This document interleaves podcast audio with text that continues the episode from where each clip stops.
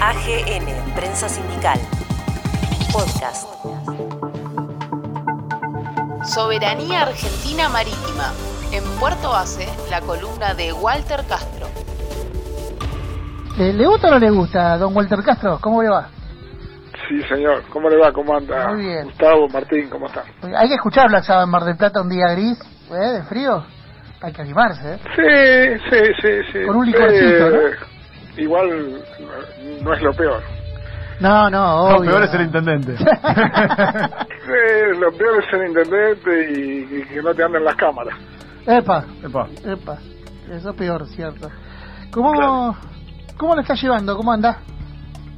Bien, bien, bien, bien. Acá contento de que vamos a subir el, el barco del INIDEP, en el que hemos compartido campañas de investigación con los ingleses, así que me imagino que esta reparación de media vida compartiremos los gastos. ¿A usted le parece? Digo yo, no, no sé, no correspondería, digo, como en nuestros camarotes, en nuestro, en nuestra timonera, en nuestro, en nuestra máquina, y por supuesto en nuestra planta tuvimos científicos ingleses recabando datos de nuestra plataforma, con nuestro barco, con nuestro combustible, que ya compartimos los gastos de, de esta reparación de media vida. Sí, dice la reina que en cualquier momento le manda las coronas.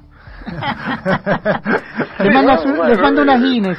Todo, todo puede ser. Este. Walter. Ustedes no me hacen caso, yo les digo, y ustedes insisten con estos cuatro años de gobierno neoliberal, no le levanten el precio, muchachos, no le levanten el Usted precio. dice que no llegaron ni siquiera a ser neoliberales, muchachos. Eh, usted fíjese en la cabeza, póngase la imagen de Churchill, Sí. eso es un liberal. Sí. ¿Usted se imagina a Churchill perjudicando a Inglaterra? Pero de ninguna manera, dividió el Oriente para no perjudicar a Inglaterra. No, no, está bien, pero estos son neoliberales, pero son Estos son ladrones. No, Estos pero, son ladrones. pero si, si vos lo entendés como que Argentina es una semicolonia, van a ser siempre. Claro. Son neoliberales al servicio del imperio. No, no, Son- estos no, no llegaron, no le dio la talla, estos son una banda, porque fíjate No, no, que al final del mandato banda. el, el, el, el reaccionario se identificó con Gómez Centurión y el liberal tuvo que sacar a Esper de la galera, porque estos no daban la talla. No estoy todo de acuerdo con eso, pero bueno, está bien. No, ya sé, pero si ustedes viven en desacuerdo, ¿qué quieren? Pero- no, no, No, está bien, pero hay eh, desacuerdos y desacuerdos. Perdón, ahí no estoy de acuerdo con usted, eh, Walter, porque el otro día Gustavo estuvo de acuerdo con Daniel Capanga, así que no es que vive en desacuerdo, Eh. una vez estuvo de acuerdo. bueno, una vez, anótelo. Bueno, usted y yo estamos en, ac- eh, coincidimos en que cuando esto se levante y levanten la veda allá, cazamos los autos y nos vamos así de imprevisto. ¿Sabe, que, sabe que dope nos vamos a agarrar en Mar del Plata? Yo no, ya le dije que no tengo problema, acá van a ser van a ser bien recibidos. Bueno, muy bien. Lo sabemos. Como- como- como- Bueno, yo no sé cómo, hablando de eso y hablando un poco de la realidad, ¿sabe que la semana antepasada fui a comprar este los tubos de calamar para hacer eh, rabas? Sí. Una luca al kilo. Eh, bueno, está bien, pero Pero Calamar Mire, de va a dónde ser- es? Va a ser para otra para otro momento, para otra conversación, o quizá para alguno de los informes escritos que también refleja la revista, que también manejan ustedes. Pero eh, no, nosotros venimos atrás de la crisis sanitaria y venimos atrás de una serie de factores y vamos quizás desatendiendo de cómo se va posicionando el mundo. Nosotros siempre lo dijimos y ustedes lo, lo, lo, lo reflejaron, eh, que de esto se entraba miserable y se salía miserable, y el que entraba buena persona iba a salir mejor persona, fortalecido. No perdamos de vista porque ahora el mapa, el mapa actual, cuando vos te metes en, en los satélites, el continente está sitiado, muchachos. Tenés no menos, no menos de 250, 300 embarcaciones por país frente a las costas que te están sitiando las 200 millas. Vos decís Calamar. Calamar el otro día en Perú tuvieron que hacer una denuncia internacional, tenían 250 embarcaciones robándole en las narices a la flota peruana.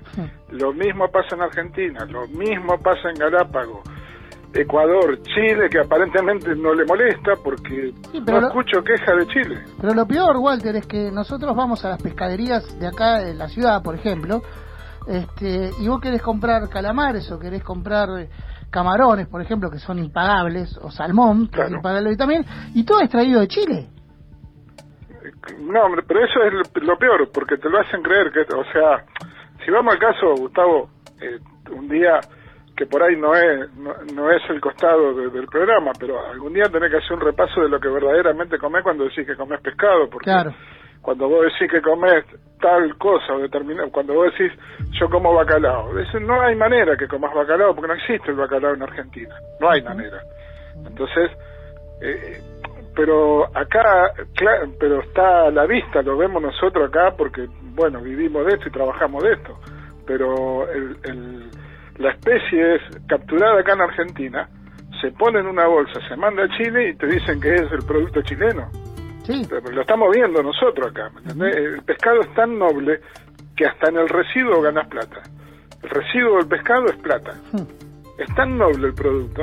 ¿Y, y cómo no lo vas a pagar si justamente acá lo que hay que tratar es de desalentar el consumo interno? ¿Cómo, ¿Qué me importa que vos comas rabas si yo las puedo colocar a, a 8 dólares el kilo en, en- en Europa? ¿Qué me importa que vos comas rabas? Vos seguís comiendo milanesa. Andá al, al McDonald's. Ujú.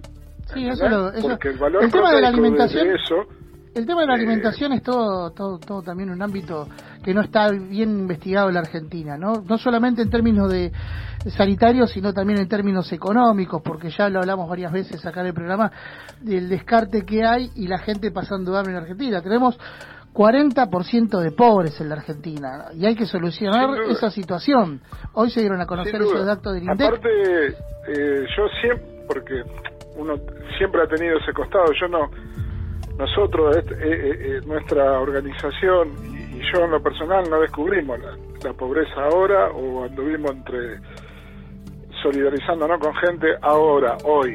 Eh, eso de que la gente, no, la gente no consume pescado, mentira, mentira. Yo, porque todavía respeto la vergüenza ajena, yo no hago video de cuando llevo las cajas y veo la gente cómo lo baja, cómo lo cocina y cómo lo come. Eso de que la gente, no, no come pescado, no, es todo mentira. No, vaya No al come porque litoral. no se lo das. Claro, no come vayan- porque no se lo dejas llegar. Vayan al litoral.